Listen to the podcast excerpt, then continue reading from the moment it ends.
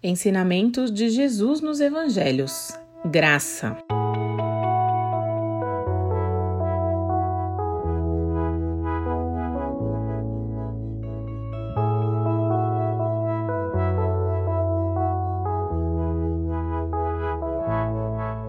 Você é uma pessoa graciosa no sentido de agir com graça para com outras pessoas?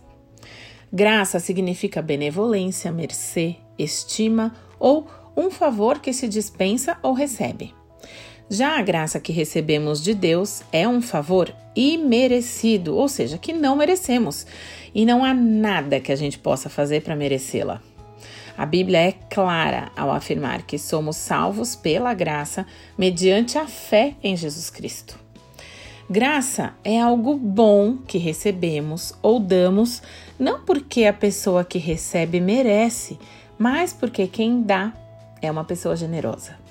Então, a graça não se limita à salvação no momento em que aceitamos Jesus como nosso Salvador e Senhor, mas a graça de Deus atua ao longo da nossa vida, nos dando capacidade para fazer coisas boas isso quer dizer que nós não conseguimos fazer essas coisas boas, essas boas obras, sozinhos, pela nossa capacidade humana.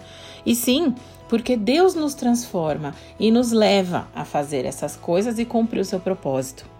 A graça de Deus também atua quando pecamos e nos arrependemos do erro. Deus nos perdoa e nos ajuda a consertar as coisas, porque a sua graça é muito grande. E diante desse presente divino, nós também devemos agir com graça para com as outras pessoas. Isso significa perdoar os seus erros, mas também agir com essa graça, demonstrando amor, compreensão, paciência e não agindo com críticas e julgamento. No Evangelho de Lucas, capítulo 5, versos 30 e 31, está escrito: mas os fariseus e mestres da lei se queixaram aos discípulos: Por que vocês comem e bebem com os cobradores de impostos e pecadores? Jesus lhes respondeu: As pessoas saudáveis não precisam de médico, mas sim os doentes. Todos somos diferentes. Temos personalidades diferentes, bagagens de vida diferentes, níveis diferentes de conhecimento, de experiência com Deus, dons e talentos diferentes e também necessidades diferentes, inclusive em termos do nosso desenvolvimento espiritual. E nós podemos ser pessoas difíceis em muitos aspectos, não é verdade? Então nós precisamos agir com graça para com os irmãos, especialmente com aqueles que estão enfermos, seja de forma emocional, física ou espiritual.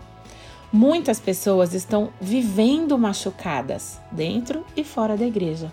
E a igreja é o local para que elas encontrem a cura. Por isso, agir com graça se faz tão necessário, tanto para que as pessoas que ainda não conhecem Jesus o vejam através de nós, quanto para que não sejamos pedras de tropeço para os irmãos que precisam ser sarados e restaurados. O apóstolo Paulo nos deixou uma admoestação importante acerca dos relacionamentos, lá em Romanos, capítulo 12, versos 3 a 5. Com base na graça que recebi, dou a cada um de vocês a seguinte advertência: não se considerem melhores do que realmente são.